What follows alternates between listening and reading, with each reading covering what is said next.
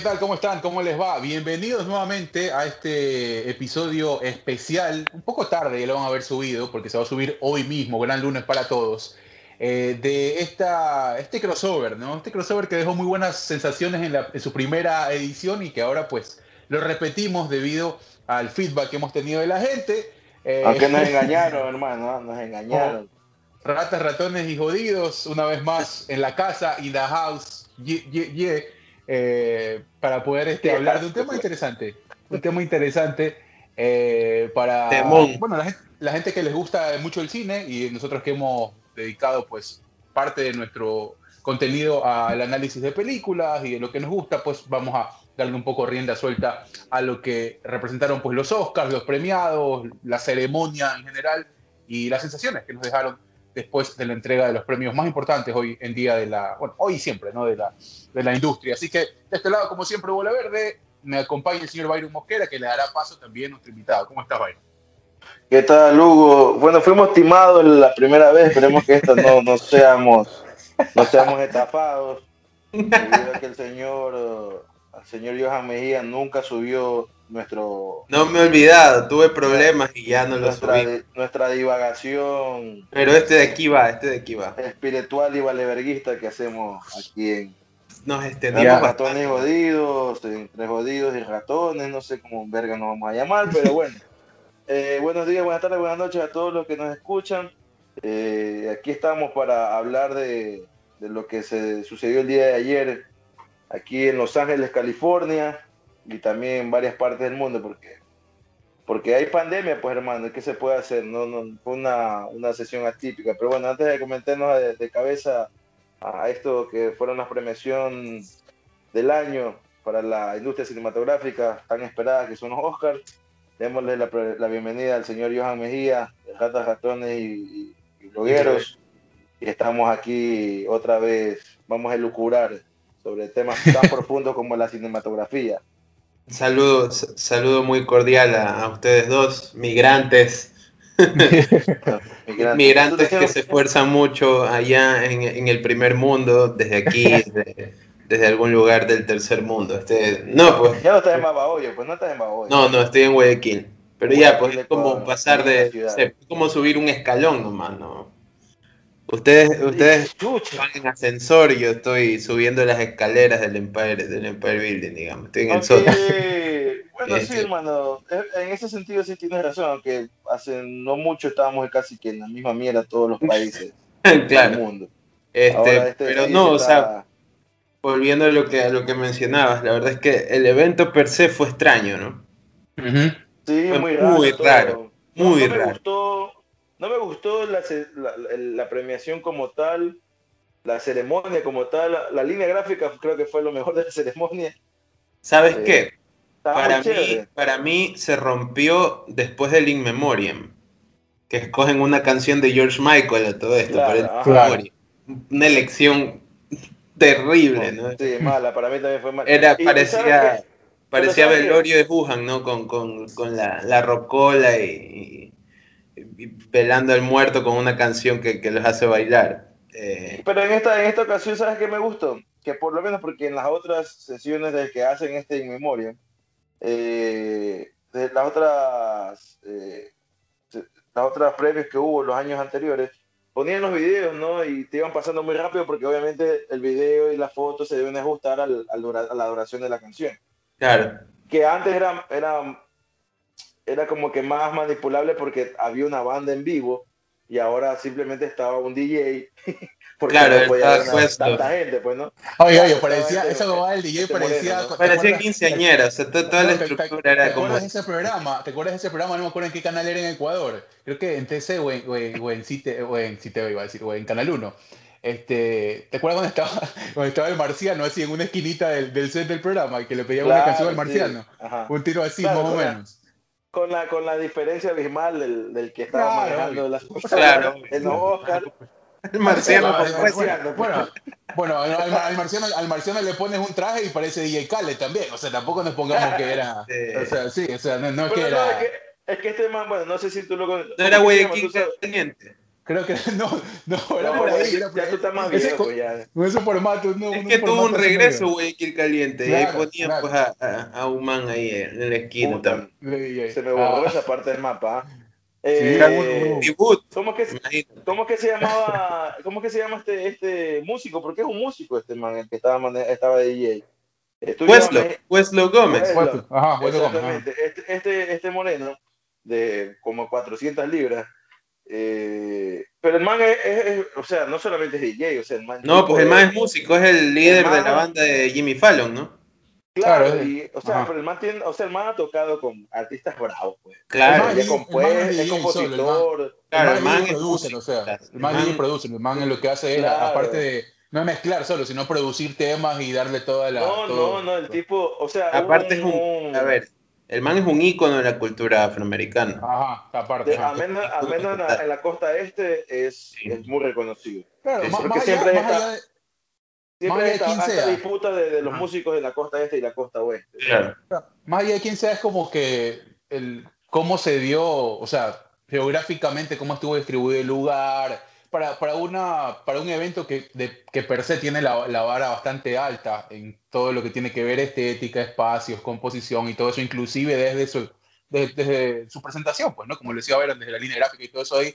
Eh, sí quedé viendo. Yo la verdad tenía muchas expectativas porque eh, el contexto de pandemia te obliga a cambiar muchísimo. Te obliga a cambiar muchísimo, inclusive en la distribución de los espacios y todo eso y mucho más. Y eso de la...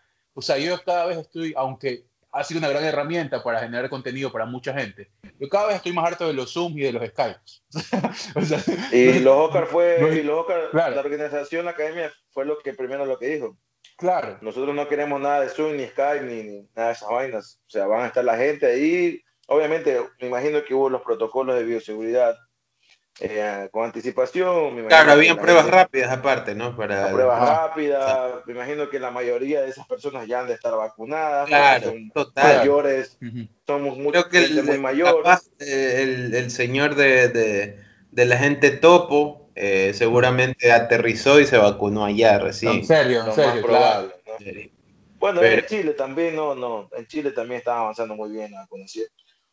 Eh, no es que ha venido de, de Brasil, pues madre, o sea. Pero o sea, para mí el evento vino a peor después de la inmemoria. Creo que de ahí chocaron el carro. Y la elección esa de no, de no poner mejor película para el final, eh, hoy leí que fue, fue que estuvo premeditado así porque obviamente eh, pensaron que Chadwick Boseman iba a ganar ese premio.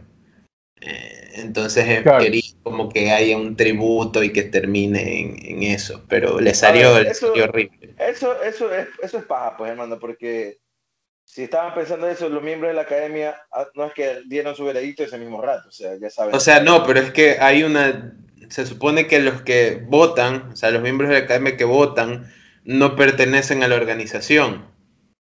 O sea, sí, no pertenecen a la producción del evento como tal, obviamente. Exacto. Entonces los manes no.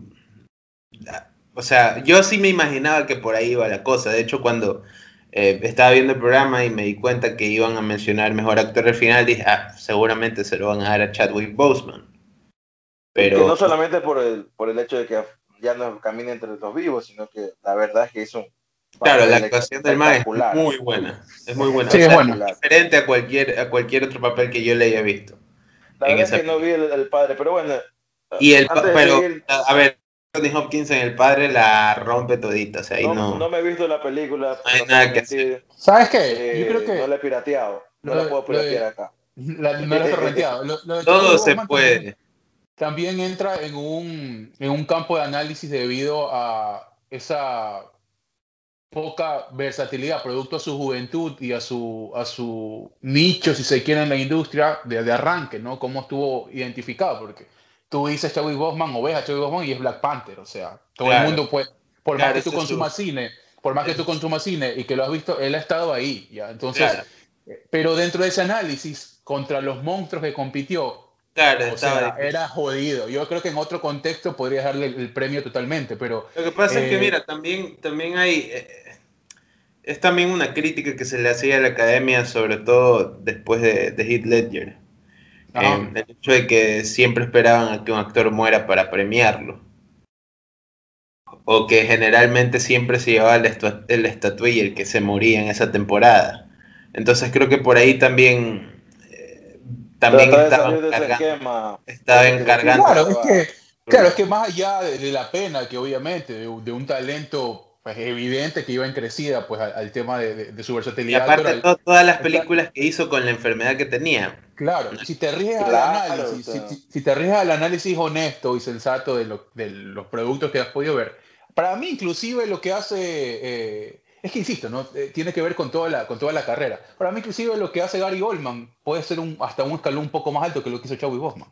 sí, total, pues no, pues Gary Oldman tiene un carrera. pero tiene, por eso te digo, o sea, para mí no está ni, puede estar en el top 3, pero, pero eh, obviamente desligándote ese sentimiento de que obviamente se murió y de que el post-mortem y que todo eso ahí.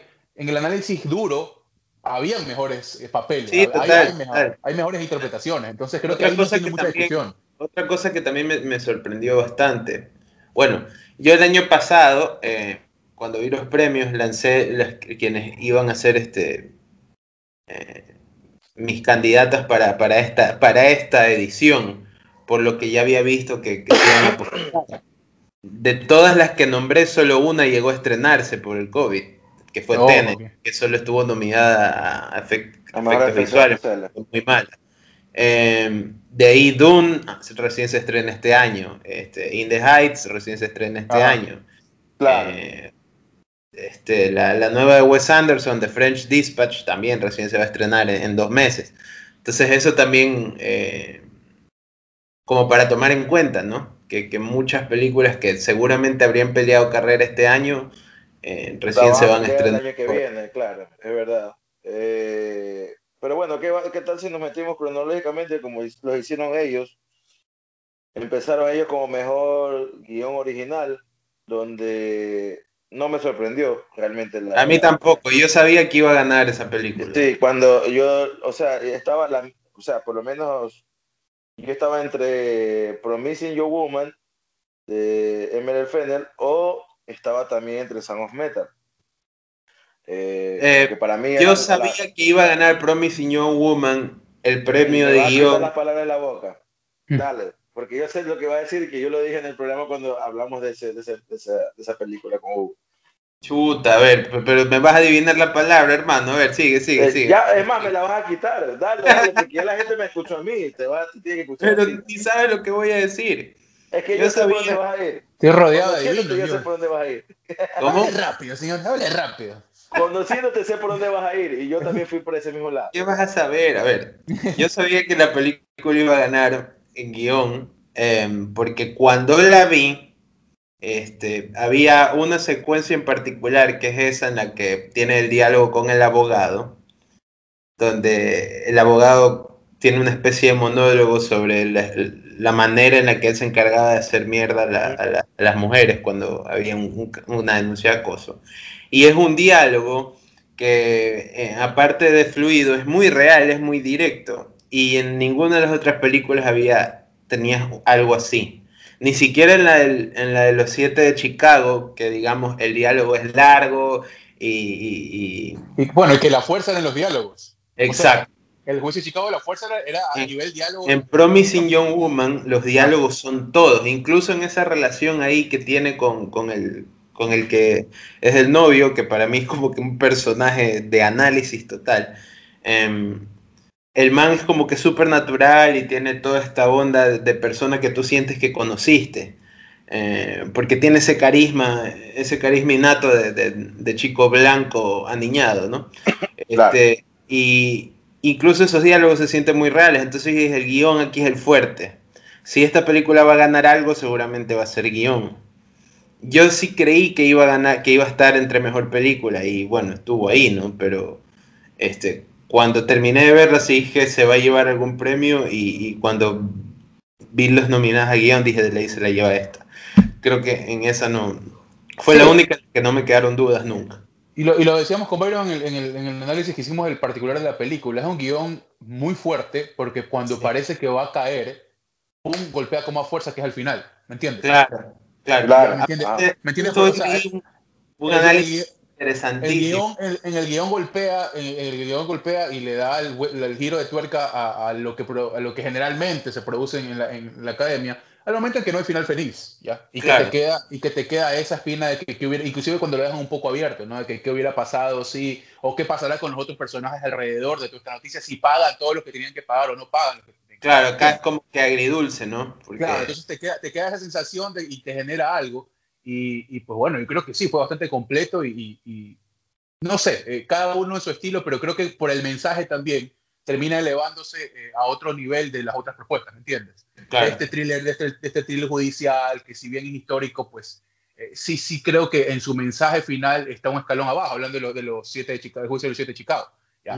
Eh, entonces creo que sí, o sea, bien merecido, yo creo que bien merecido por, lo, por, lo, que, por lo que dejó ver, ¿no? Y, el mensaje final, que, para mí fue interesante por, cómo, por cómo lo planteó. Yo, yo, como lo dije en el, análisis de la película, yo creo que esta película estuvo nominada yo creo que si hubiera salido unos tres o cuatro años atrás, no siquiera la hubieran tomado en cuenta. Eh, en general, yo, eh, según mi, percepción, en general, yo sentía, y fue algo en sí se, decidió que la, la, gala iba a, premiar, a, todos iba a darle un premio por ahí, ¿no? Eh, y, no iba a ser tampoco, o sea, es que en las nominaciones tú también ya ves las, las, las diferencias que hay entre una película y otra y, como lo dije, también esto se ha abierto también mucho más porque se han abierto muchos más cupos de, de, los miembros de la academia. Ahora son como nueve mil y pico de miembros. Y como lo dije, ya hay, entre esos está hasta Sebastián Cordero. O sea, claro, ahí también hay más diversidad, sí. Hay muchos más extranjeros, hay muchos más afroamericanos. Y eso obviamente abre el espectro para que otros tipos de cosas, hay muchas más mujeres también que esto es clave porque es la nominación de, una, de un guion muy feminista y estamos viviendo una época relativamente donde políticamente todo debe ser correcto, ¿no? Y el feminismo no debería ser así, pero está en boga. O sea, igual, eh, para mí la película igual no, no es, digamos, eh, correcta, ¿no? Porque aún así ves cómo está ahí. No, no, no, no, no digo que la película sea correcta. Hablo de que habla de un tema que es el feminismo, ¿verdad? Sí, sí. Y que ahorita es políticamente correcto, estamos en esta época de vivir lo políticamente correcto. Y obviamente debe, si estamos en esta época, debe haber por lo menos una película de esto. O sea, y esta película, no digo que no está mal, está bien. Y está bien merecido, incluso para mí, el, el, el, Oscar a mejor guion.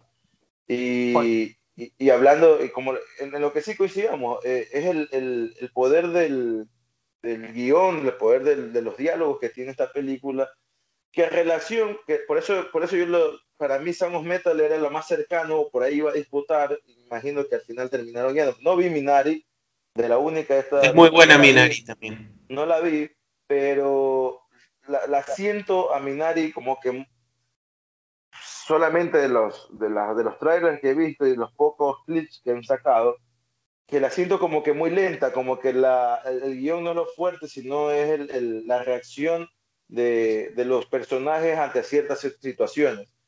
Eh, o sea, el fuerte de Minari es otro, es el enlace de, la historia familiar, ese es el fuerte. Y en, y, en Promission Young Woman, obviamente, o sea, el juicio de los siete de Chicago no iba a pasar, porque el juicio de los siete de, los siete de Chicago es, un, es mucho diálogo y, está narrado de una manera como se narran todos todas las películas de juicio estadounidenses. O sea, es en ese sentido eh, no tenía nada original más que la forma en que contaban la, la, historia que estos tipos pasaron. ¿no? Más, más, más allá de eso, era un guion muy de, de película americana de, de antigua. ¿Por qué? Porque tienes en, la, tienes en la finalización la típica historia, la fotito blanco y negro, y qué fue de la vida de este tipo, qué fue de la vida del otro. O sea, una película que se hacía, que te lo puede hacer desde Scary Movie, una película tan banal y pendeja, hasta este tipo de películas que, son un poco más, que tienen mucho más.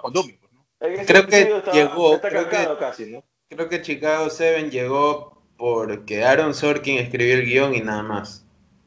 Y es más, a mí lo que más me gustaba del, del, de los del juicio de los siete de Chicago era más la, la, edición, como se llevó el ritmo de edición que tuvo esa película. Eh, porque, por ejemplo, para mí Judas, Judas and the Black Messiah es mejor película que Chicago. Muchísimo mejor película. Muchísimo y, y eso que tiene, digamos, en temporalidad similar, porque de hecho pasa alrededor del mismo tiempo en el que pasa el, el juicio de los siete de Chicago. Y algunos personajes son los mismos, ¿no? sí, y, las dos. Y ahí, puedes establecer relaciones inclusive. ¿Por qué? Porque eh, Judas and the Black Messiah con un reparto que no le da ni a la mitad, ni en presupuesto, ni en, ni en exposición mediática, le termina dando la vuelta al juicio de Chicago. O sea, para mí, si no estaba eh, Sacha Baron Cohen, si no estaba Remain y si no estaba, eh, bueno, el resto que es un megacast, no sé si era, era tomada en cuenta, ¿ah? por más que Aaron Sorkis la, la, escribe. ¿ah? O sea, claro, la, las interpretaciones la llevan a otro nivel. Ya nos hemos dado cuenta que no solamente es una cuestión de tener un buen elenco, sino que también tener una buena dirección, porque si no tienes un buen director, eh, puedes tener un excelente guion y lo hacen verga. Claro, si no tienes unos buenos actores también que puedan sustentar las palabras que tienen en el guion, también te puede hacer verga la película. O sea, es una cuestión de, de Sí, por eso digo, son relaciones que estableces inmediatamente después, bueno, cuando ves la película, obvio.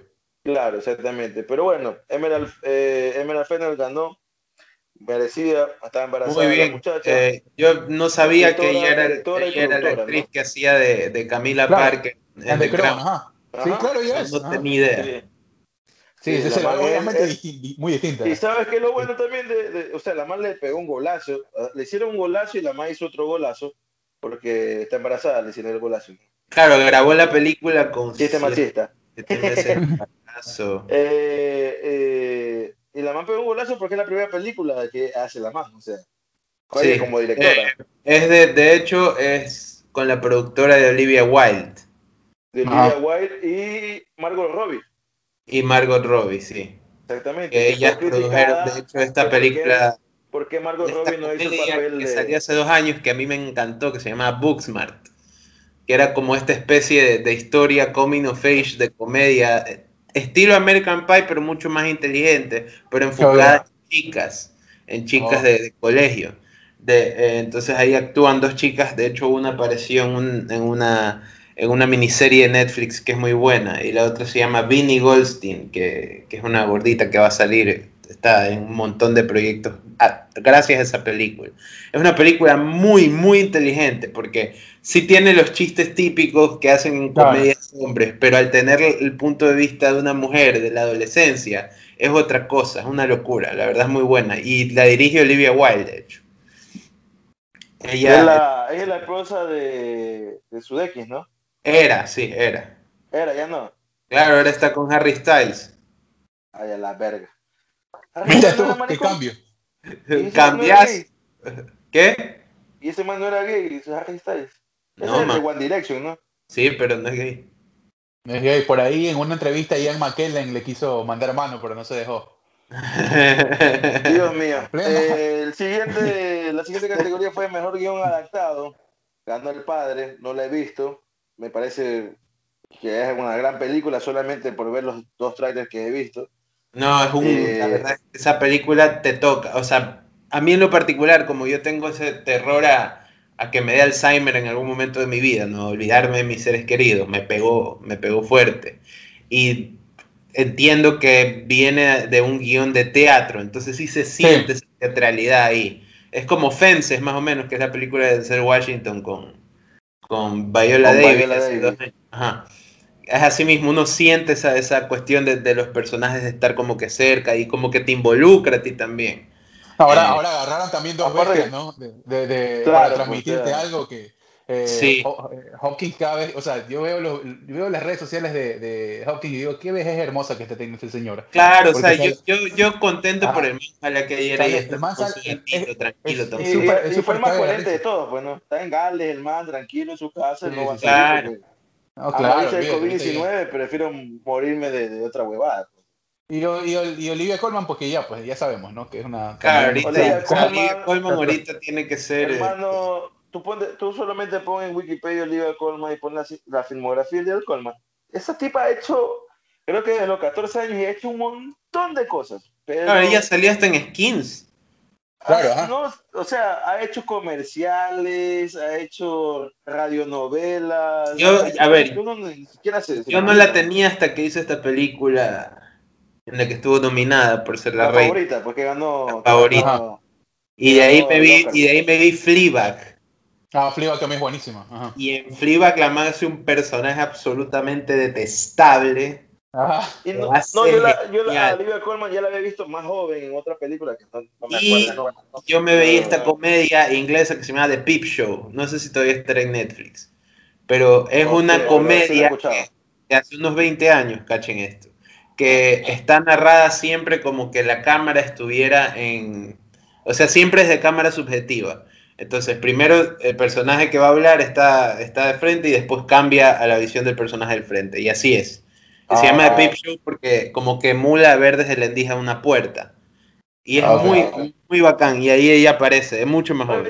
Y, Olivia Colman también sale en, en The Office. Claro, en The Office. The Office también, o sea, me, creo que la vi en The Office un par de capítulos. Pero bueno, la gana el padre.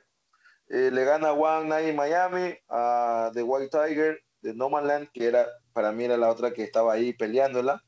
Y Borat, que, bueno, fuera de un peliculón, pero entre el mejor guion adaptado, sí, No Land y, y, el padre, bueno, no la he visto. Para todos los que están viendo esto, vayan a ver mi video en YouTube sobre Borat. Eh, fue, el primero, fue el primero que lancé en YouTube. Es jodido que Borat gane algo así como que grande en Estados Unidos por todo lo que implica, ¿no? Incluso que, lo, que lo hayan tomado en cuenta ya es bastante, hermano. Claro, o sea, es difícil. O sea, pero es que justamente la toman en cuenta por, por todo el bagaje, ¿no? Eh, tiene Sacha Baron Cohen, aparte. Y aparte porque María Bacalova la recontra que La rompe, sí. Sí, sí. Claro. Es buenísimo. La, escena esa donde están en la clínica antiaborto, yo estaba, pero sacado. No, no, Cuando, está en el, cuando, está en el, baile, cuando está en el baile de, la, de las 15 años, eso me mandó la mierda, o sea, es demasiado, muchísimo. Eh, de ahí le siguió Mejor Película Extranjera, que dicen que no me he visto ninguna de esas. Esa es la de. Eh, es, ese fue el, el, premio de Dinamarca porque es una, producción danesa. Another, eh, another, another Round. Another Round. Eh, Eso sí me la vi. Fue la última que me vi de todas estas. No me he visto las demás. Pero esto sí siempre, se me, siempre se me olvida el nombre de este. De este Matt Mikkelsen. Este. Oye, hoy, hoy confirmaron un remake de esa película con DiCaprio. ¿Pudieron ver? sí, o sea, imagínate ah. la pereza que tienen que tener los gringos a leer subtítulos que un día nomás esperaron para lanzar. Hoy confirmaron que va a ser un remake con DiCaprio de esa, esa película, de esa película. Claro, que está, está en, O sea, no deberían, no deberían. Qué atroz, no, esta huevada. Es como... No, o sea, a, DiCaprio también dale un papel de borracho de, o de persona con excesos y la va a romper. O sea, hay mucho, muy poco que perder, pero... Claro. Pero, o sea, a mí si me da un papel de borracho, lo más probable es que también la gane, porque... pero... borracho, pero sigue emborracharse, ¿no? Actor de método. Ese, ese, es el ese es el mérito de este, de este actor, porque este... hacer de borracho sin estar borracho... Eh, sí. Pero no, o sea, no, entiendo por qué esta fascinación con los remakes cuando tienen un muy mal historial con los remakes. Claro, claro, porque hicieron de esta película, ¿cómo se llama? De, este, de esta película francesa, de, del amigo que Moreno que lo lleva, el otro le hacía. Ah, lo que después, lo, que después lo hicieron como Brian Armstrong y Kevin Hart. Kevin Hart. No tenía ningún sentido. no, pero a ver, eh, yo me vi el remake de Old Boy, que probablemente es la decepción más grande que me llevé en una sala de cine. Old Boy es una película coreana espectacular. y me fui a ver el, el, remake que es con Josh Brolin, este, eh, Elizabeth Olsen, eh, Samuel L. Jackson, en fin, y dirige Spike Lee. O sea, en teoría debía ser un película, una mierda completa. Pero All Boy, no fue la que estuvo como hace, a pocos años nominada. No, no estuvo nominada nada. Bueno, entonces, ¿cuál es esta película que se firmó como por 12 años y no sé qué? No, pues ese es, este, esa es la de, la de Richard Linklater, pues este, ¿cómo Ajá, ese, ese, que no estaba ninguno de los personajes que me dijiste, pero... Boyhood, ese es Boyhood. Boyhood, Boyhood. Boyhood. Ponen también ponen los mismos nombres. ¿Y ahí qué le seguía? No me acuerdo, ¿qué le seguía? eh, no me acuerdo qué, qué venía después de eso. ¿Qué, ¿Qué categoría dices tú? Ajá, ¿qué categoría viene después de eso de ahí? Eh, vamos con el actor de reparto. Ah, no, película animada, creo. O documental. No, no, mejor actor de reparto, sí. Mejor eh, actor de reparto, ¿quién se la ganó? Daniel Kaluuya. Que estaba, llevaba, o sea, tenía, tenía, tenía cierto ventaja porque habían dos actores en la misma película en esa, en esa, y las dos la rompieron para mí. Mucha gente, mucha gente estaba confiadísimo en que iba a ganar Sacha Baron Cohen por su papel en, el, el, juicio de los siete de Chicago. o sea, para mí la situación de él sí, sí, fue diferente, pero no tanto como para como para ganar. Aparte, del trabajo, que, el trabajo que hace, hablamos de un actor que es, eh, es británico, con una ascendencia africana, tiene una, o sea, hablando del acento que le metió, es se ve un estudio profundo del personaje, o sea, no es cualquiera. Incluso después de, recibir el Oscar, eh, estaba ahí el hijo de, este personaje al que él interpreta, que no me acuerdo de, de Fred Hampton. Fred Hampton. Estaba allá Fred Hampton Jr., eh, se abraza con él, lloraron, eh, porque realmente o sea, cuando pasan ese tipo de cosas, yo digo, sí, hay un trabajo extenso y profundo de un personaje a tal punto de llevarlo a, a, que en el momento que tú lo ves, eh, casi que reconoces inmediatamente a la persona que realmente fue. A ver, te, y te digo algo, es, eh, eh, es, mucho más complejo porque, sí, tú puedes tener una idea a través de la lectura, a través del consumo variado de lo que, de lo que fue esa historia pero de lo que, de lo que te llega a transmitir en su, en su interpretación este man, sin conocer, ¿ah? yo no lo había visto hablar al personaje original hasta el final de la película, y tú dices, wow, ya, tú dices, claro, sí. Ya. lo que, lo, que el man logra sin que la gente obviamente conozca, y mucho más los que conocieron, pues no, para, para el hijo debe ser una locura ver la película y seguramente lo verá retratado a su padre. Pero eh, más, allá, más allá de eso, es lo que el tipo te transmite, o sea, lo que tú dices, el idioma, la fuerza. La energía, o sea, o sea, él se convierte en un orador por excelencia, porque los discursos son espectaculares y te, y te llegan y te transmiten a todo nivel. Entonces, eh, ya, o sea, estamos hablando que más allá de, de, los, de las características y las particularidades de, de, la persona como tal, ya tiene algunos, eh, algunos otros argumentos ya lúdicos y, de otra índole que, te, tocan el mérito también se lo lleva, o sea, las personas que conocieron al, personaje verdadero, cuando vieron a este, a, Daniel Kaluuya interpretándolo en la pantalla grande, ellos mismos dijeron, o sea, este man realmente se ha puesto a, ver, a revisar los videos, los pocos videos que quedan, eh, y, a imitar muy bien las, los, los, los ademanes, eh, la forma de hablar, porque una forma particular de un afroamericano del norte de los Estados Unidos es muy particular y muy distinta a la del sur, muy distinta a la de la costa oeste. Son, y, es, y él no tiene, obviamente, naturalmente eso. Y, imitar una, un acento que no es natural en él. No solo el acento, o sea, hablamos desde la caracterización, el cuerpo. Exactamente, el cuerpo, la todo lo demás. Todo. Porque es mucho más fácil engordarte un par de libras y ya lo, eh, tengo la apariencia más, más cercana físicamente hablando. Es como el tener esos ademanes y esos dejos, esa forma de hablar, eso es, eso es o sea, un estudio. por ejemplo, cuando, cuando ah. salió Bohemian Rhapsody, eh, podemos coincidir que Rami Malek se parece cero a Freddie Mercury, pero cuando está en la película, eh, o sea, tú te la crees. Tú te la crees y no que siquiera esté maquillada igual. Tú, ves que no Pero, imagínate, ahí e inclusive el tema de la relación termina siendo un poco más fácil. ¿Por qué? Porque tienes un conocimiento previo del personaje. Claro, claro, todo el mundo sabe quién era Freddie Mercury. tienes, muchos, tienes, muchos videos de Mercury hablando, entrevistado en, en, escenarios y todo eso, pero lo de Hampton es mucho más espectacular. Inclusive te diría yo que, al momento de ver el trabajo, que también es muy bueno de la Keith Stanfield, tienes muchas más referencias de imagen durante el desarrollo del film, porque hay estos cortes, ¿no? estos cambios de realidad a ficción o de realidad a interpretación, y tiene también ¿no? gestos de nerviosismo y de cosas del personaje que le estaba interpretando. Hay mucha más con qué comparar, pero lo de Caluya pues es, es, sublime, o sea, ya lo lleva... La verdad, bien ganado ahí.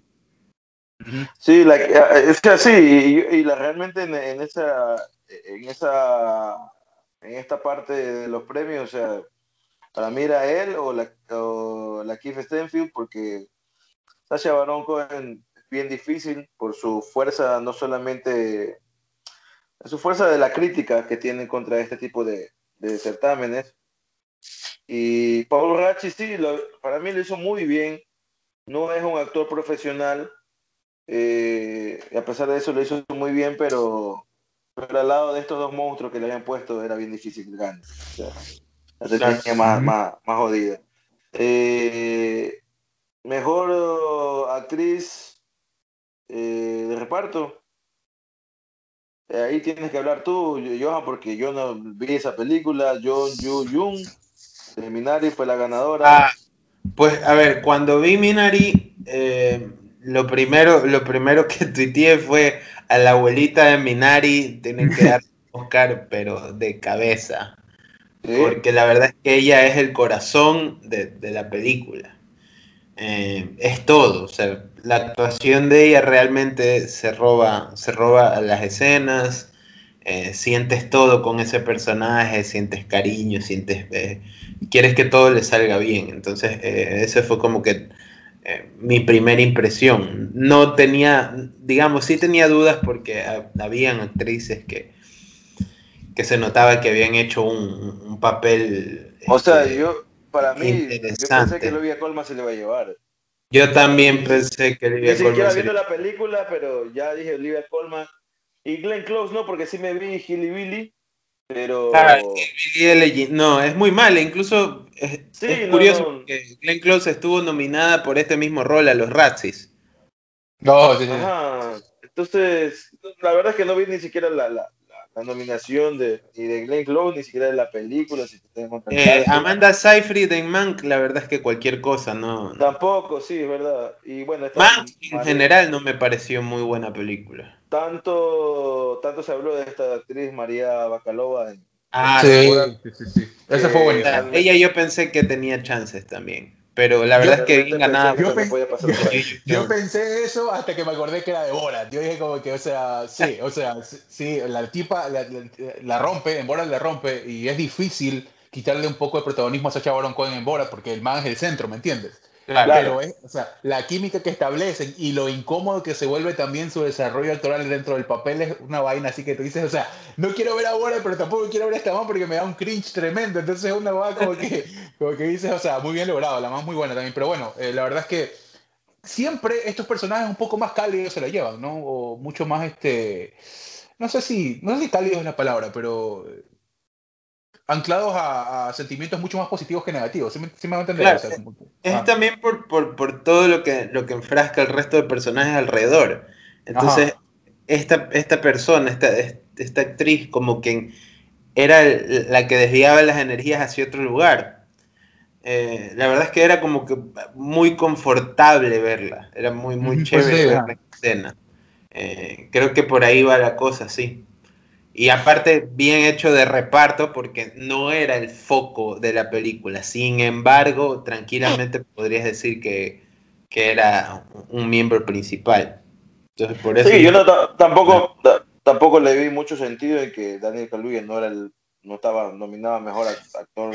yo creo que hicieron eso para que tenga chance de premio, loco. Porque si no, no le ganaba. Claro, yo también pensé eso, pero no tiene ningún sentido. No sé por dónde se les pasó en la cabeza a estos miembros de, de la academia. Pero bueno, el, siguiente, el siguiente fue mejor director, donde yo decía, o sea, estaba entre eh, Chloe Zhao y David Fincher. Eh, y Emerald Fennel también yo la, ponía ahí. Pero yo, y no mala, mijo, y a mí se me acabó todo. Yo dije, aquí está. O sea, este lo juro, loco. Y yo te lo, y yo te lo dije como que la segunda o tercer programa que grabamos, porque nosotros hicimos los programas todos de la mayoría de las películas del Oscar.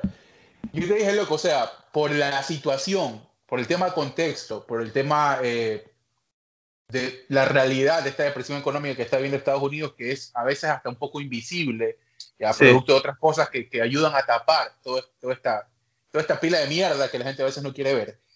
Y bueno, a eso sumarle que es, que es Frances McDormand y cómo, y cómo se llevó pues, la apuesta y todo esto. Aparte, creo que la elección, la elección de escoger nómadas para los roles eh, o sea, más apoyar, apoyar el discurso, la premisa en, casos reales es, tremendo. Pero, o sea, sí, eso ponemos en, el caso del, del, como mejor película, pero como mejor director, Por eso, es que esa es una, es una elección de director. Claro, sí, eh, sí, es verdad, en la casa de elegir a, verdaderos, a personas realmente que son nómadas, eso obviamente recae todo sobre...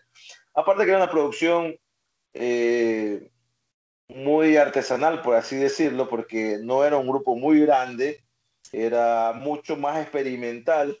Porque Aparte ella misma editó la película, o sea, cacha eso. no cacho mucho, muchos en Hollywood en general que dirijan y editen. Esta fue alumna de Spy Lee, eh, graduada en, la, en el, en el en, NYU, eh, ahí en Nueva York. Y, y, la verdad es que competía con un monstruo de, también de la dirección que era David Fincher. Para mí claro, pero esta no fue, no fue su mejor Fincher, ¿no? Eh, es que Fincher más lo llevó por un lado sentimental, por una cuestión de llevar una película que ya se había escrito hace años y que fue obviamente de la cabeza del padre.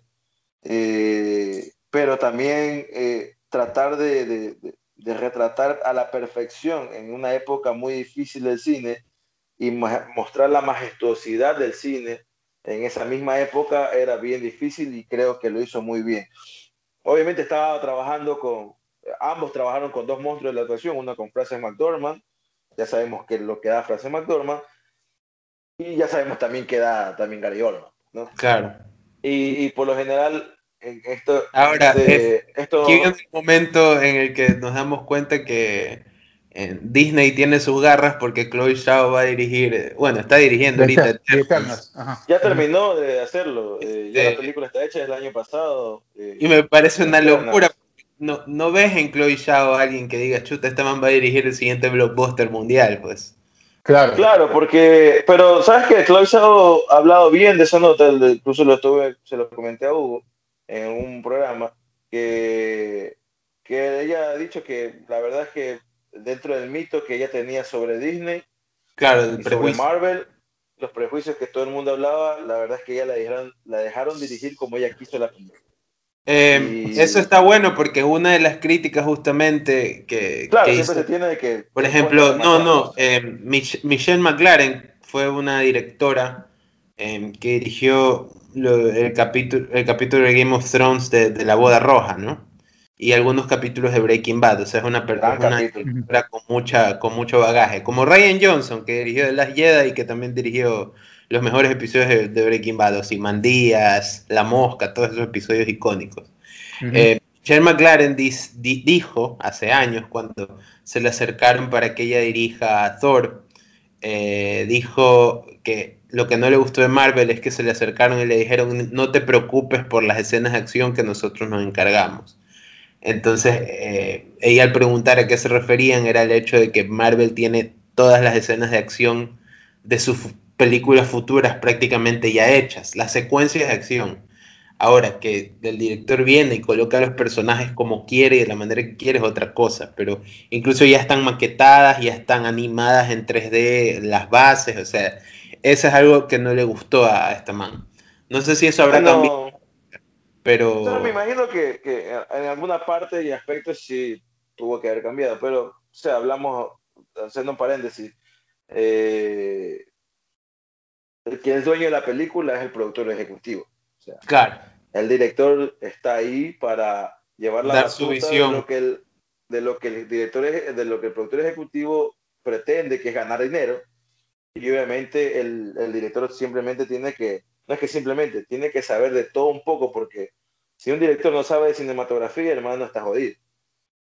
Claro, o sea, también depende, ¿no? Del, de la visión, que quiera. exactamente, tiene que dar la visión exacta. Porque ahí, ahí tú ves que Kevin Feige sabe como que escoger la visión que él quiere, porque para Black Panther escogió a Ryan Coogler, ahora para Eternal se escogió a Chloe Zhao y el elenco es diverso, porque hay muy diverso, está Kumail Nanjiani, o sea, de, todos lados hay actores ahí. Ah, también hay que, hay que, sí hay que recordarle a esta, a esta señorita Chloe Zhao que por favor se pegue una manita de gato, pues, Puta, Está loco, y la man fue cuando todo el mundo andaba con sus con sus Gucci y con, sus galas, claro, la, man, la man llegó con unos, Stan, con unos Stan Smiths de la vida hermosos, loco. Llegó con, unos zapatos de, con unos zapatos de 45 yo digo, la man estaba bien vestida, sí, que se pone una manita de gato en la cara porque parecía, o sea, yo la veía y tenía ganas de, inyectarle. Mira, ella hizo a mí me pareció espectacular. Puede hacer lo que se le, cante. Después, de Nomaland puede, después, de Nomaland puede, puede, irse vestida como quiera. Esa mujer estaba pálida. Yo tenía ganas de tirarle un pan, pues, o sea. Loco, que no, anemia, no todos pueden tener tu contextura, pues hablar Pero igual, ñaño, o sea, ahí un, o sea, como hacía, me acuerdo de, de, de, mi, de la señora que nos ayudaba en la limpieza en la casa allá en Guayaquil, cuando al menos la, la más se cogía un poquito de lápiz labial y se ponía en los... Salí de ahí, maravilla. o sea, Cuidado. Salí de ahí, maravilla. No, o sea, o sea, no, la man estaba totalmente, o sea, se veía la mal, particularmente en la cara, tenía una otra sensación de que no estuviera en unos premios Oscar y mostrando felicidad. o sea, claro, pero ahí, pero ahí vas a jugar al artista por su obra, no por su imagen. Claro. Entonces, no. No, no, no, Creo que ninguno aquí muy, este muy alejado de eso. Simplemente que yo decía, oye, Dios mío, pero. O sea, simplemente. No le digo que se, se maquille estrambóticamente, o sea, un poquito de color, porque la verdad, pues, a veces sentía que ni cejas tenía esa pobre mujer. Sácalo de ahí, Hugo, no, o sea, la verdad. Salgamos de ahí.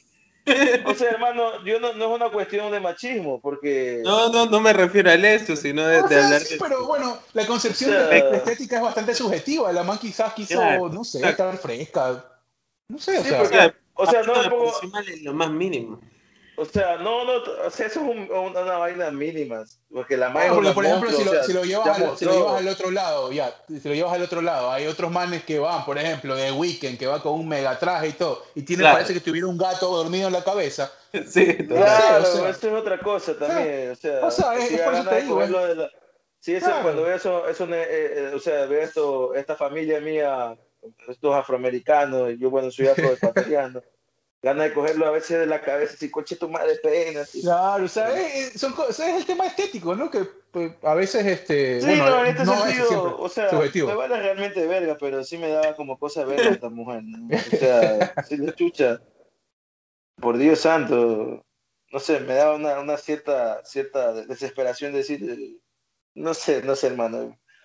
Obviamente la T, la asiática es así, de ese, de ese tono, pero Ok, te metimos directamente con razas, ya vamos, seguimos, seguimos. No, no, hermano, nosotros, no, no, no, no te, yo al menos yo no tengo pena de la lengua en ese sentido, o sea, lastimosamente, no sé, pues Dios no hizo así, los manes son más así, nosotros somos de otra forma, ¿qué te puedo decir?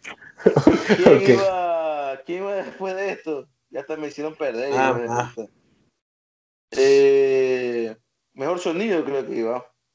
Bueno, ahí ya, ahí ya era cantado, o sea, estaba cantado quien iba a ganar. No, no, no, mejor documental largo iba ahí. Ah, okay. también, a, mí, a, mí se me, a mí me costó. A ver, el pulpo estuvo buena, pero, pero a mí me partió el alma la de la del. La Hasta el día de hoy, tú me recomendaste eso. Solo me vi a gente topo de la. yo me vi la del pulpo y me vi Creep Camp también, que fue buena, pero es, una, es un documental mucho más difícil de ver, por, por, inclusive por su narrativa, es mucho más compleja. ¿no? Te, el hilo, o sea, narrativamente está bien compuesta, pero te va contando la historia de personas con discapacidad, con un 70-75% de discapacidad. Y es, es, bien difícil agarrar del hilo. O sea, es mucho más complejo porque si bien se está tratando un tema histórico y muy bueno, con un fondo espectacular, imagínate, para ponerte dos cosas de, de lo que se va a tratar, es este, un campamento de hippies para personas discapacitadas. ¿ya? Y a partir de ese campamento se crean eh, movimientos y eh, se establece una base importante para el derecho de las personas discapacitadas en los Estados Unidos. O sea, son cosas muy, muy profundas, pero es, es bien complejo de, de, consumir. ¿Y de qué se trataba el, el, mi profesor, el pulpo? ¿Cómo que se llama? Es el, el claro, mi maestro, el, el pulpo. Es, es, un vínculo que se establece entre una persona y, el, eh, y, el, y un animal, un animal particularmente.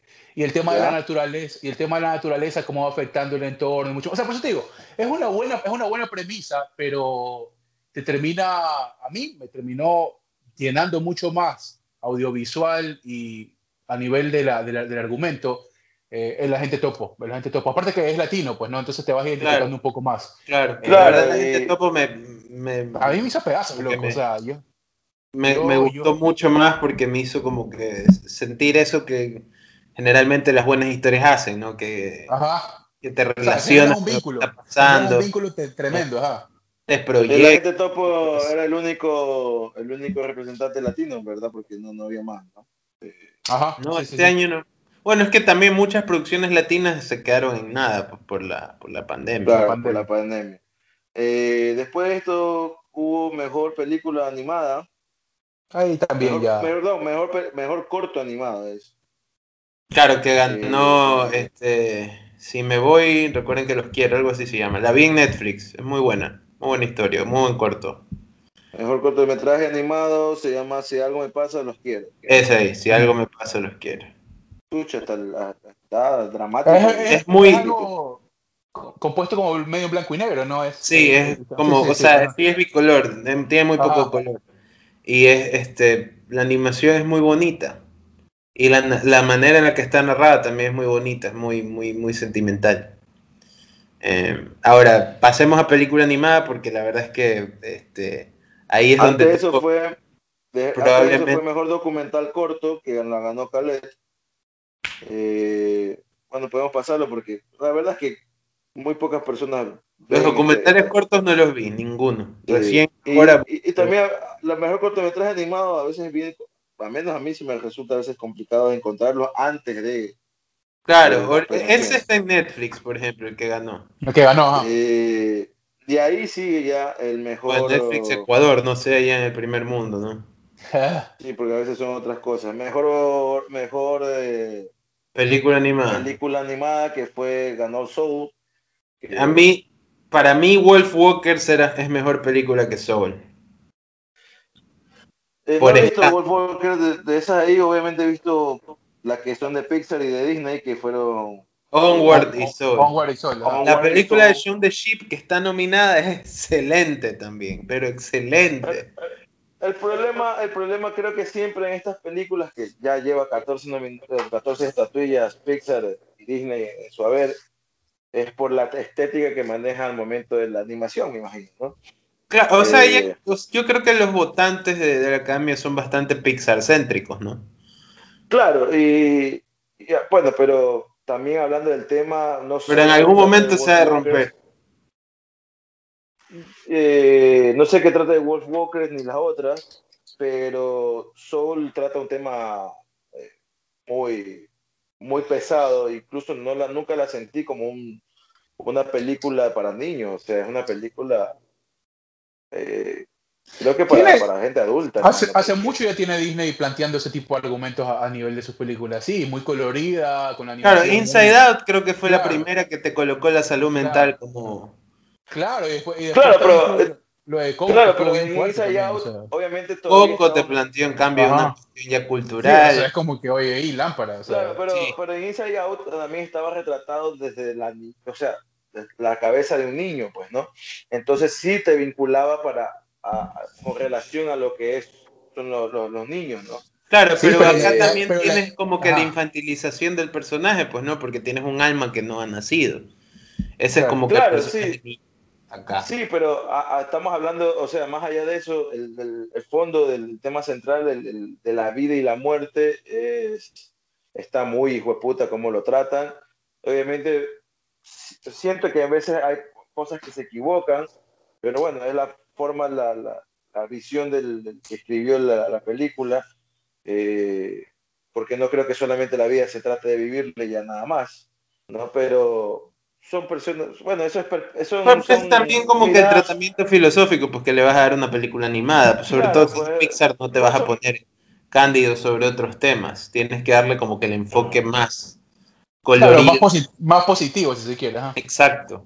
Sí, no de, o sea, las obligaciones, imagen. Claro, para los niños. No, no, no, pero hablamos de que, o sea, hay, hay un punto donde creo que sí se equivoca, que no es solamente vivir la vida por vivirla, ¿no?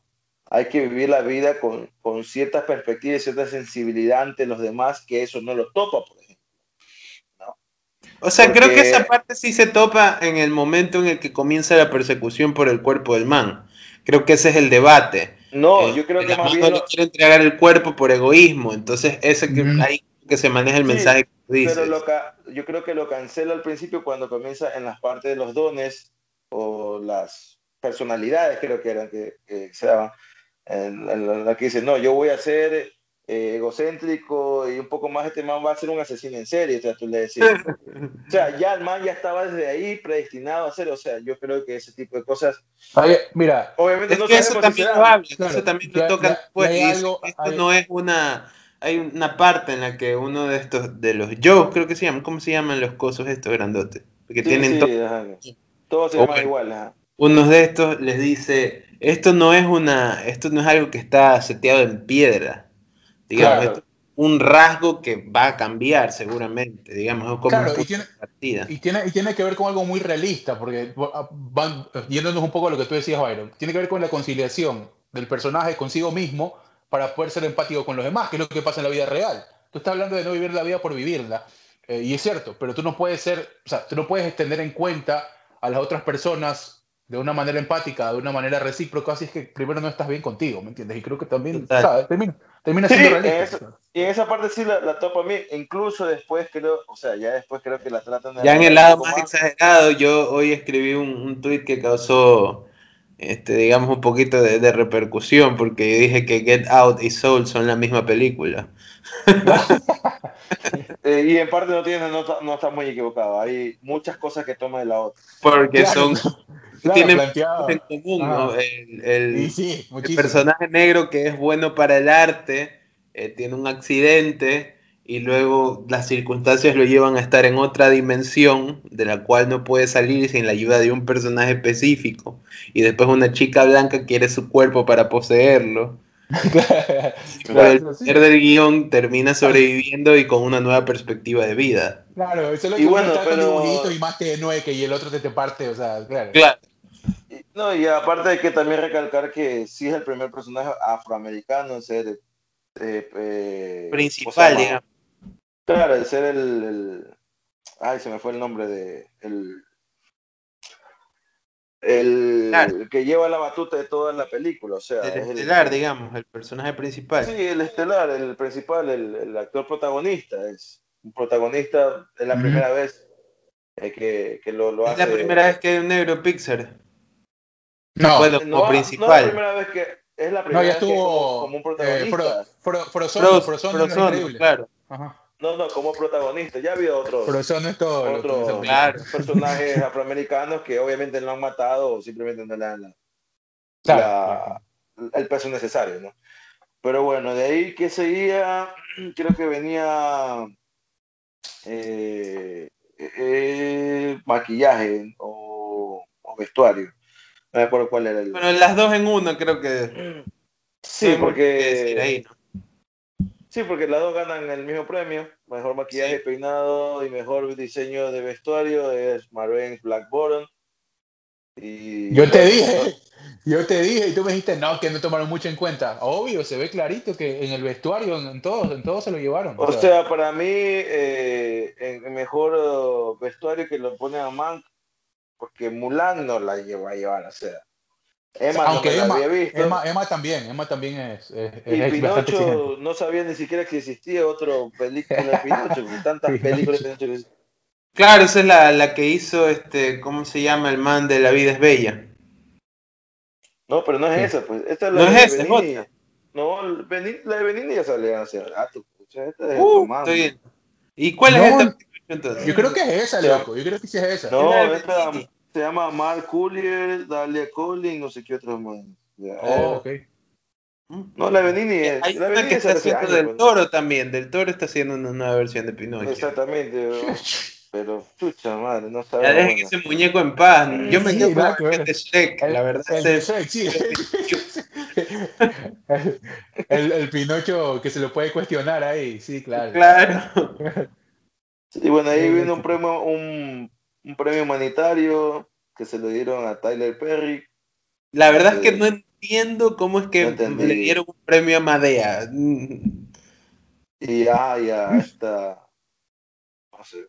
A los otros sí entiendo, ¿no? Porque es una es la fundación para, para miembros de, que hacen, para personas que hacen películas y series de televisión. Pero la de Tyler Perry va más allá de mis conocimientos, porque no es que tiene películas buenas, nunca. Creo que ni una sola película que haya dirigido Tyler Perry me parece buena.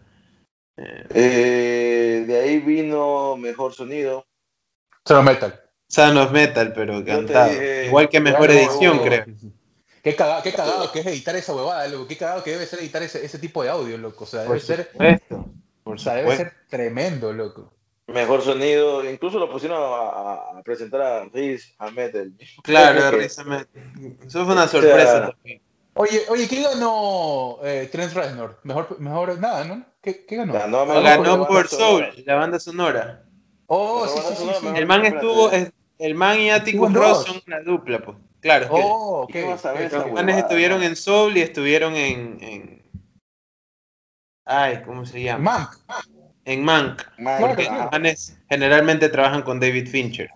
Nine Inch Nice, mijo. Buena banda, buena banda. Sí, mejor banda sonora. Pero ya, pues tenía, tenía que ganar en Soul para que, para que John Baptiste sea el que dé el discurso, porque ni modo, ¿no? Me cagaba de risa porque veía un Twitter, un tweet hoy que la gente decía, Trent Reznor es el Chayanne de, de las señoras góticas.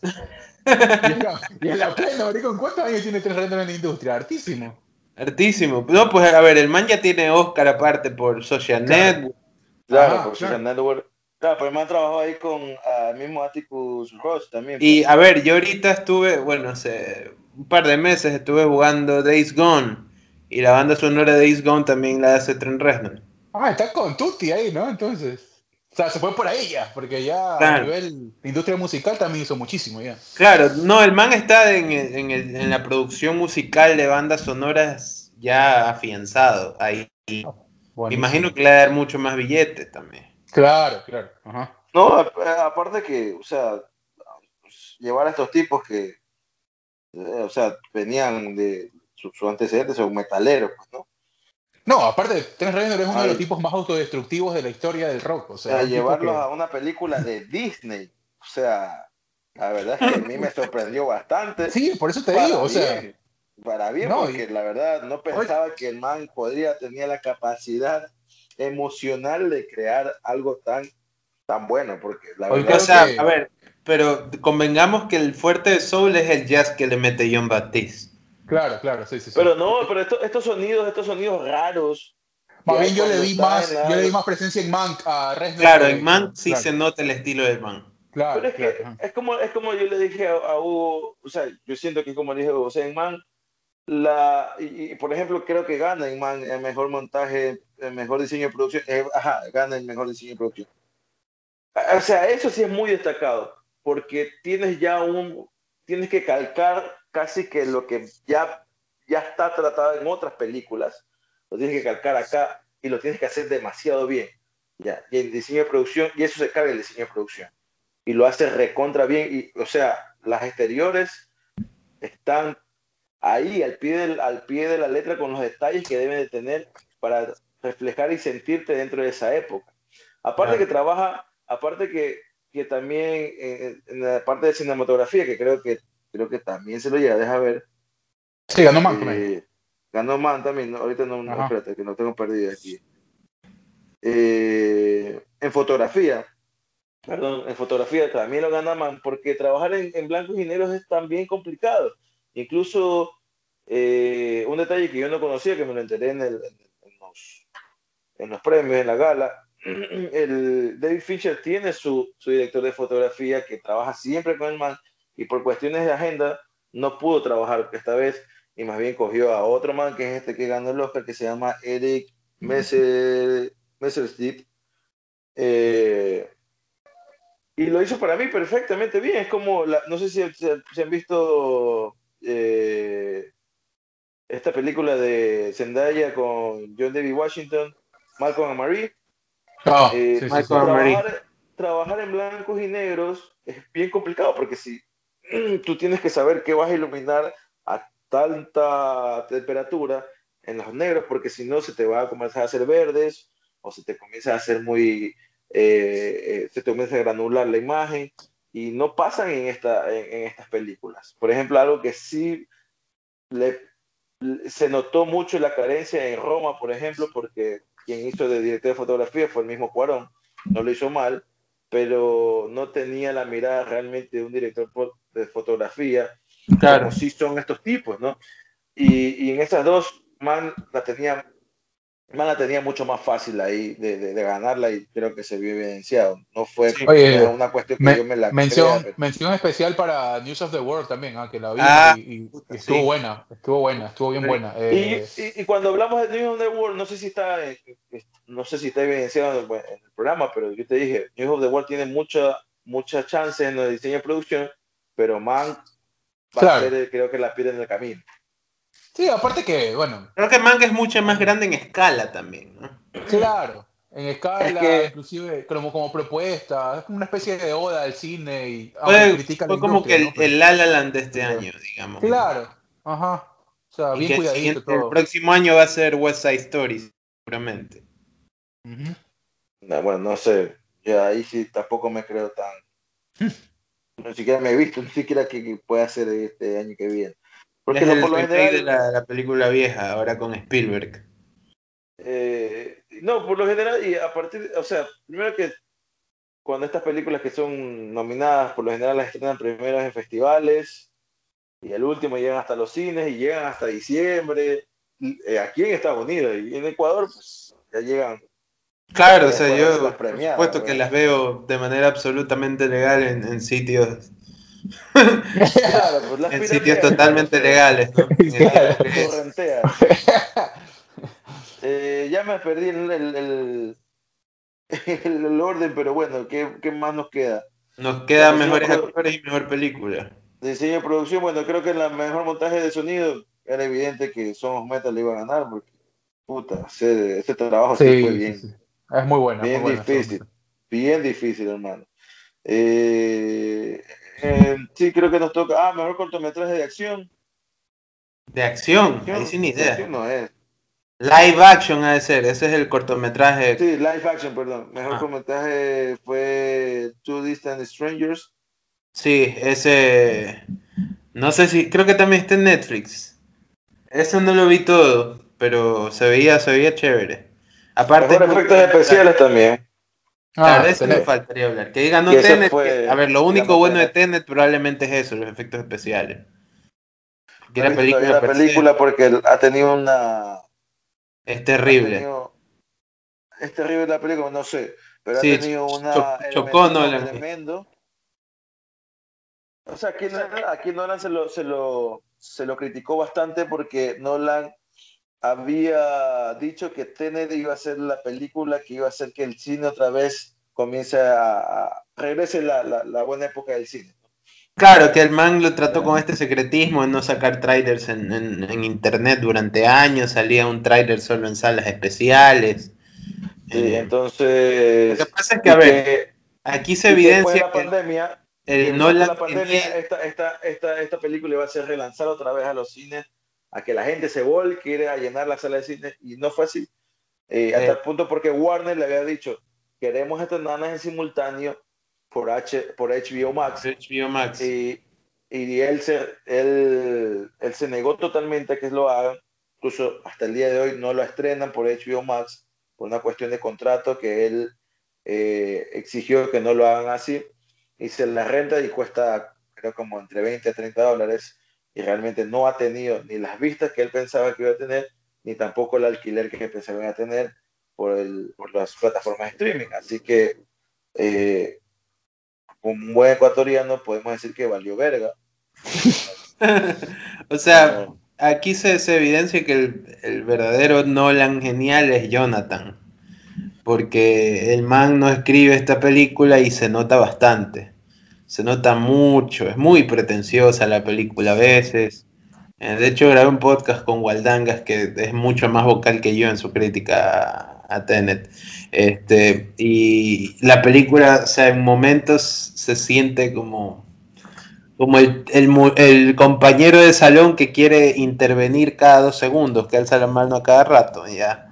Eh, ah, te mete el hilo, te, mete este concepto del hilo rojo, ¿no? De que dos personas están conectadas con un hilo rojo que aparece ahí, te mete este eh, unos cuadros de este de Goya ahí, no tienen absolutamente nada que ver, pero te los mencionan para que sepas que esta es una película culta.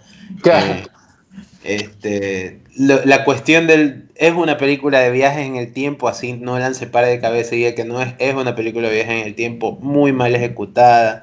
Hay momentos donde no se entiende absolutamente nada.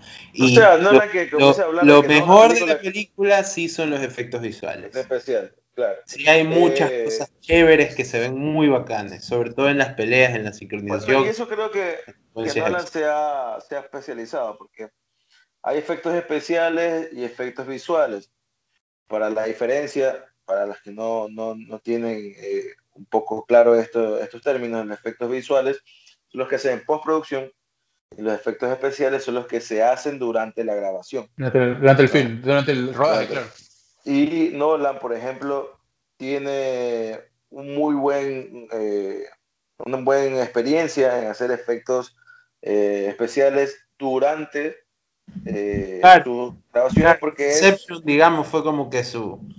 Es mucho más metódico, es mucho más práctico, mejor dicho, eh, para poder hacer los efectos que después se complementa muy bien con los efectos visuales que ya se hacen en producción. De, ahí, de ahí, de estas de aquí, Cielo de Medianoche, no lo he visto, el único, y Gran Iván tampoco.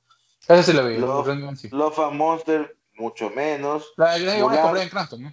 Mulan sí la vi, pero me parece terrible esa película. Así que. No, pues sí, pues Tenet quedaba. con decirte que ni siquiera me he visto Tenet, pero por lo menos en los, en los trailers se ve chévere. Eh, ¿Qué más queda? Mejor actor y mejor actriz. sí, y mejor película, creo. Y mejor película. Vamos haciéndolo como el, el que debería haber sido. El mejor. Eh, mejor actor, actriz y película. Ajá, mejor actriz, empecemos con mejor actriz. Frances McDormand. Sí, no hay duda. O sea, bien ganado, no. Bien ganado. No hay, nada que debatir ahí. Yo pensé que se le iba a llevar Gaiola Davis, la verdad.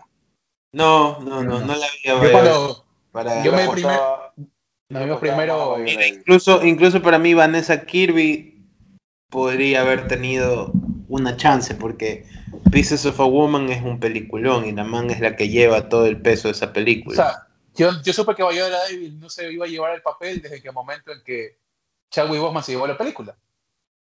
Claro.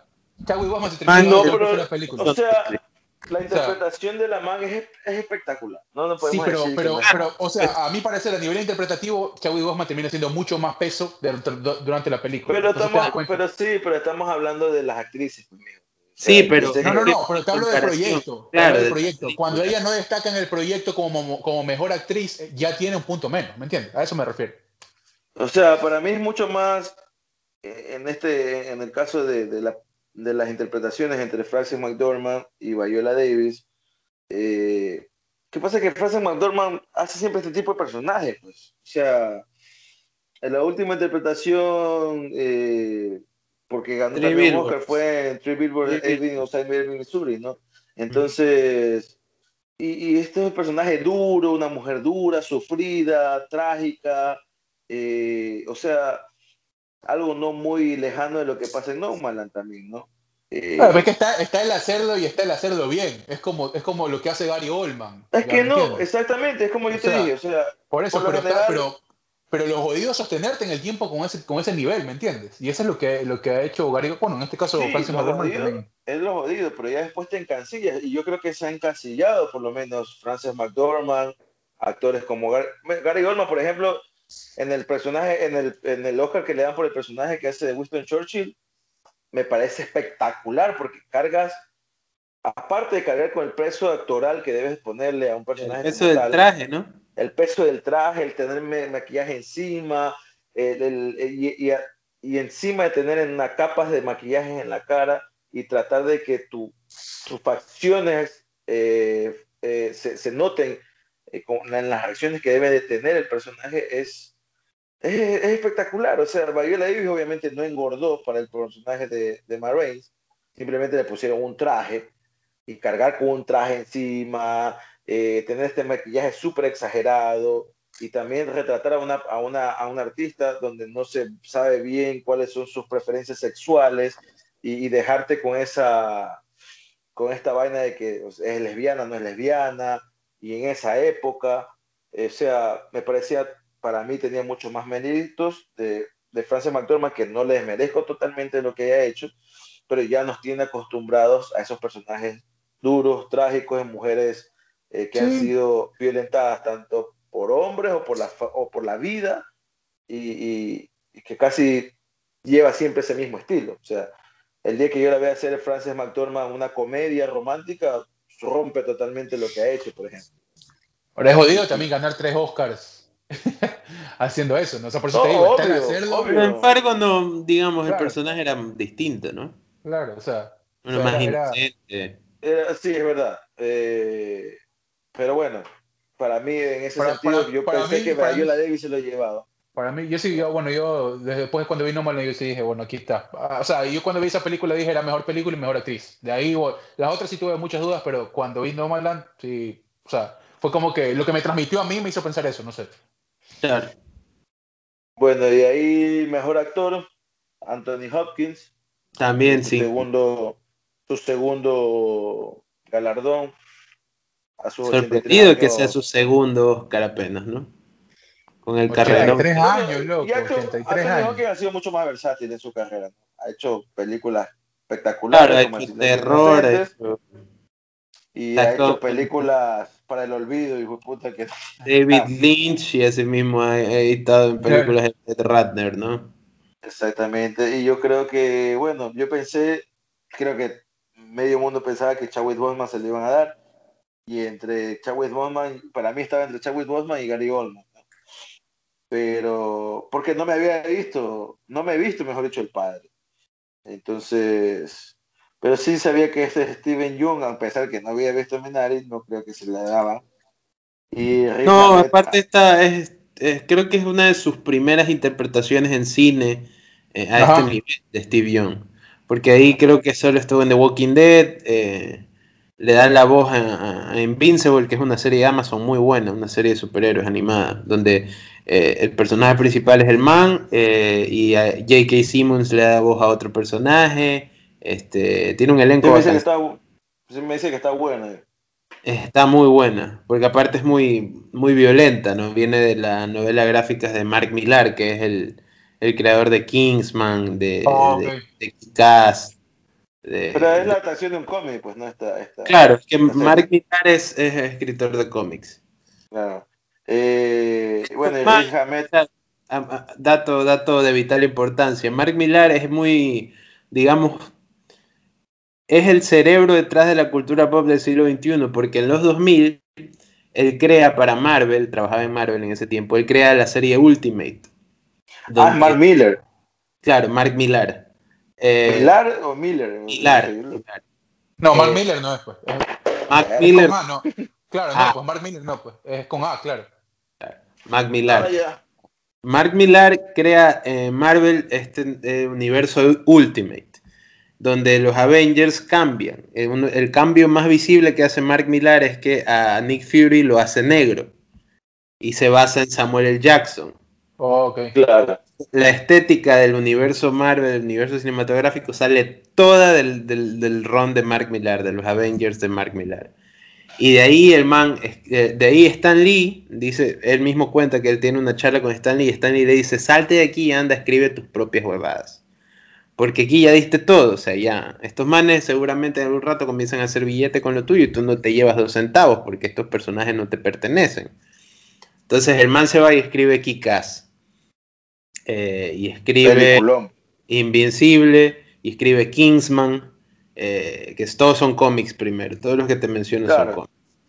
Y ahora escribe, eh, y, pues bueno, tiene uno maravilloso que se llama Nemesis, que es, el personaje es más o menos, te lo explican así, es como que si Batman fuera como el Joker, tuviera la mente del Joker, estuviera totalmente loco. O sea, solo... Ah, Pero con el mismo poder. Claro, pero se viste de blanco también, man. Se llama Nemesis. Y el enemigo es, un policía. El man escribió ese. Ahorita hay una serie de Netflix también de superhéroes que también fue escrita por él. O sea, el man como que eh, un tipo importante en la cultura, a pesar de que su nombre no, no sea directamente el primero que te salte. Bueno, después de esta profunda intervención hablando sobre innecesaria. Buen dato, buen dato. Yo no sabía. Necesaria, pero necesaria al mismo tiempo, siempre digo yo. Eh, siempre bueno ese tipo de datos. eh, desasnar a la gente también. A nosotros, al menos a mí me desasnaste. Sí, yo no sabía, la verdad. No lo tenía muy. Ajá. El man, el man también. Ya está menos, menos que. Y, y yo también. Eh, mejor actor, bueno, Anthony Hawkins. Eh, bueno, Rick Hamed. Yo veía bien difícil por los monstruos que se les pusieron, ¿no? Claro. Los nombres que le pusieron al lado de. Lo hizo espectacular el tipo. Sí, buena, la película, La película es. Somos metas en una película súper buena. Eh, y ahorita crucemos a la mejor película, que está, está Sound Metal, Mank, Minari, Promising Young Woman, The Father, Judas and the Black Messiah y The Trail of the Seven Chicago. Terminó ganando Nomadland de Chloe Zhao, Frances McDormand, Peter no sé cuánto, bueno, eran los productores de la película, que por lo general la mejor película eh, creo que es terminando la mejor producción. Claro. Eh, y, y sí, o sea, la tenía esa, entre esa, Mike, eran las películas con mejor producción. Claro, creo que también eh, lo que mencionaba Hugo cuando hablamos por primera vez de, de Nomadland hace, hace un rato, la, la, coyuntura te da para que una película como esa siga, gane. El año pasado vimos con Parasite, ¿no? Eh, que también era una película, digamos, mucho más social de lo que se esperaba. Claro. Tiene que ver mucho con los comportamientos, los vínculos, la transformación de todo eso. O sea, o sea... No más la es igual sobre el sentimiento de comunidad, ¿no? Eh, sobre los vínculos que, que puedes crear con, este, de estas personas, estos nómadas. Entonces también creo que es un profundo estudio de sobre la, condición humana, digamos, ¿no? Aunque yo siempre, aunque yo siempre lo, o sea, yo lo siento así y por las, la mayoría llega al, mismo denominador común de las películas, cuando se nombra la mejor película, es para mí la mejor producción por cómo se hace la película, no por quién tiene más dinero, hay unas que realmente ganan porque tienen más dinero, tienen mucho más presupuesto.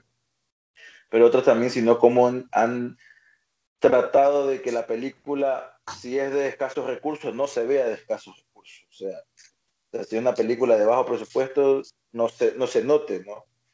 Eh, más allá de lo, porque el, guion es un, por eso hay premios, hay una categoría mejor guion, categoría mejor actor, categoría mejor actriz, categoría mejor diseño de producción, pero esta creo que es realmente prácticamente es la mejor producción, o sea, la mejor película.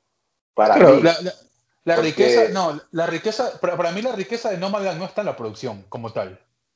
Eh, no es una película ostentosa, no es una película que, que obviamente, una película. Es que no, siempre tiene que ser ostentosa. O sea, no siempre. No, no, no, no, no, es que lo, no, lo que tú estás diciendo es que una película de bajo presupuesto no se vea como una de bajo presupuesto. Esta película para mí se ve como una película de, presupuesto mediano y bajo. O sea, para mí no, no, no hay nada para mí no hay nada que la transforme en una película que no, que, que no sufrió aprietos. O sea, en ese caso, si te pones a ver. A eso me refiero como textura. Es que creo que también es la intención, la película quiere. a eso voy. A eso voy. O sea, la intención, la intención y seguramente la realidad de cómo se llevó a cabo por lo corto que fue el Yo estoy seguro que Chloe Zhao y su crew también, también utilizó baldes para defecar, estoy seguro. O por eso te digo, o sea, es la es la, es la, sensación que te da y, como, y como lo decía bueno, quizás este, la producción se encarga de, evitar que eso sea, se vea o que sea evidente. Para mí no, para mí lo que funciona en Nomadland es, es, es, que La intención es que la intención también se ve pues en la, en la, película. Porque por ejemplo te puedo decir, no ganó a mejor película, pero por ejemplo Whiplash, una película recontra bajo presupuesto, pero no se nota. No se nota para nada. Ya, y hay películas que pueden tener mucho presupuesto, pero no necesariamente deben reflejar eso de allí. ¿ya? Hay otras películas que son ostentosas y obviamente se ve el presupuesto, por ejemplo La La Land, que tampoco gana, se la gana Moonlight ese año, no sé por qué, no tenía nada que ver una cosa con la otra, pero o sea, en esta, en este, en este, en esta película, no, la, la, intención era esa, porque aparte que el tema te da para eso. O sea, eh, no, cómo está filmada. O sea, más allá del tema y la idea y la premisa es cómo está filmada, qué recursos ves al momento de la o sea, del, del, desarrollo de la apuesta. O sea, eh, tienes muy poco, tienes muy poca inversión, eh, si se quiere, no es una inversión puta enorme en postproducción, no, comparación con Mank, por ejemplo. Es que no una película... Es que, no te por eso te digo, a ver, no, es que, a ver, por eso te digo, es, es, eh, es una película concebida y llevada de una manera muy fluida y muy tal cual es, ¿me entiendes? No hay, no hay ningún intento de maquillar, de, de, de, mostrar o de ocultarte nada, es eso. No, Mank sí lo tiene, o sea, Mank es una película que ostenta, o sea, bajo todo punto de vista. O sea, lo que tú ves en Mank es como que... Porque también la película, o la película está hecha para eso, eso, eso de ahí. Pero hablo de que, primero, No Man obviamente era una película al lado de Mank de bajísimo presupuesto. No sé cuál será el presupuesto de Nomadland, sí, seguro. pero obviamente es una película, aparte que es cine experimental, como la misma directora y escritora de la película lo ha dicho, porque eh, está más filmada como el, ritmo de grabación tenía más de, de, documental que de una película como tal. Y eso se ve evidenciado totalmente. y eso también, eh, eso, eso es algo que me gustó, de hecho. Claro. Sí, obvio. Porque la manera en la que los personajes hablaban se sentía muy real, era como... Claro, era muy orgánico, todo natural.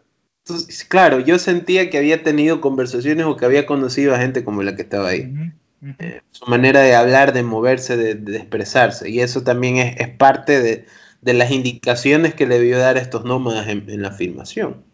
Ajá. O a veces puede ser que no, simplemente le da la indicación y en eso tiene mucho que ver Frances McDormand al tratar de meterse en este personaje y que este personaje no, no desentone con el entorno de los, de los nómadas, o sea, y eso es, obviamente... Claro, ella, lo, va llevando, ella, lo va llevando y va acompañando, es verdad. exactamente, exactamente. Y en, la producción, en el, momento eh, de hacer la película, eh, está totalmente evidenciado de que mm, si hubo un guion o un plan de rodaje por, de mantener, quizás no lo hicieron y sale bien y la producción se esmeró por eso también.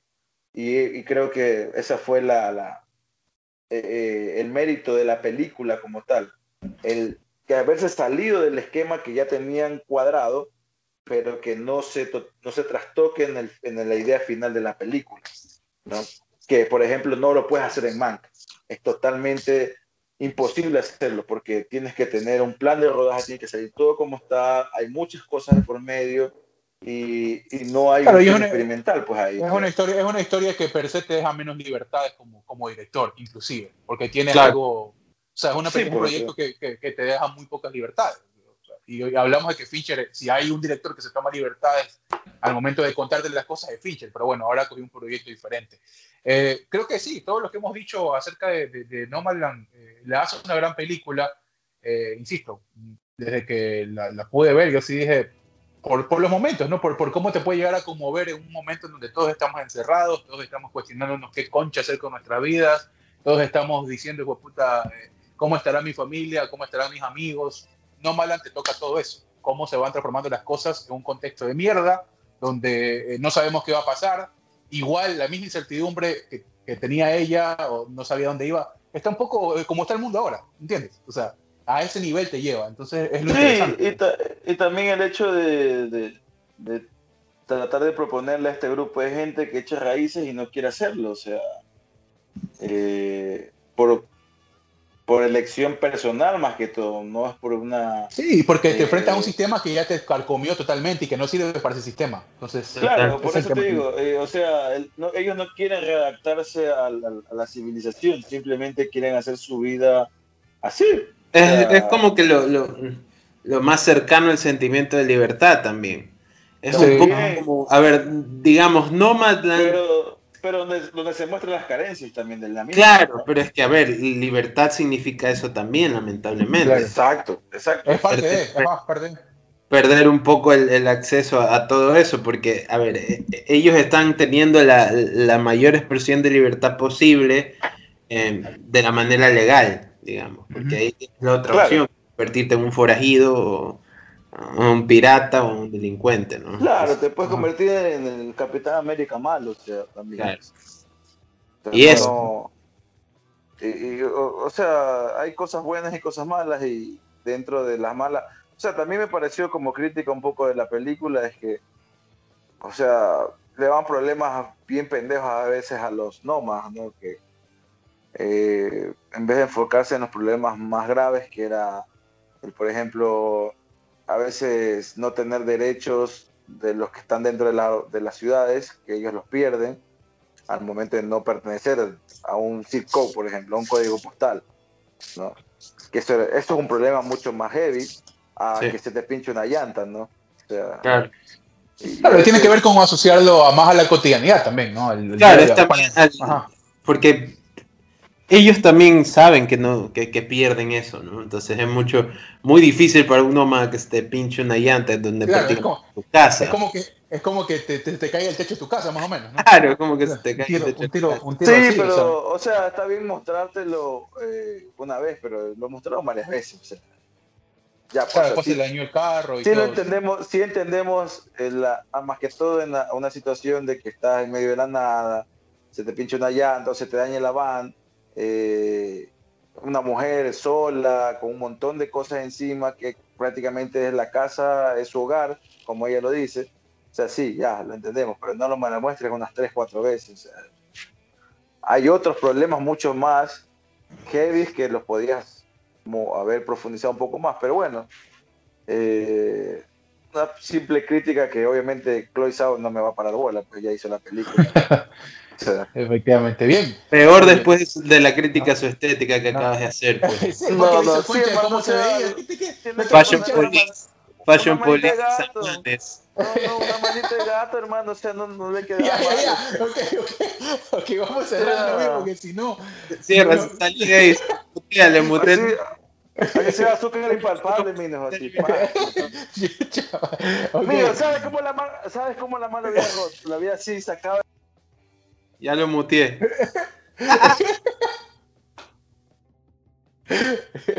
vamos cerrando, vamos cerrando. Diga, bueno, eh, agradecer, agradecer, diga, mutear, Agradecerte a ti, eh, Johan. Eh, la verdad que, bueno, siempre, siempre, siempre hablamos, siempre nos, nos pasamos porque la verdad es que hay muchas cosas que decir. Eh, y pues bueno, ahí estaremos conversando, seguiremos en contacto para ver qué más se puede hacer a futuro, algunas cosas que tenemos que pensar ahí para ver cómo le damos más, cómo se generan más, más cosas chéveres aquí, tanto en el tuyo como en el de nuestro, ¿no? Que también ahí vamos avanzando de a poco, tú ya tienes mucho más tiempo, así que eh, te mando un abrazo, Johan, al señor Mosquera que hable, que le... ¿Ya está? ¿Está o no está? Yo no sé, loco. ¿Está o no está, oye? No sé. Ahí está, ahí estuvo. Hola, no te escucho, no se escucha.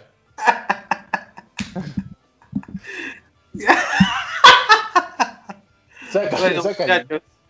Nos vemos. Desmutealo, eh, Abrazo.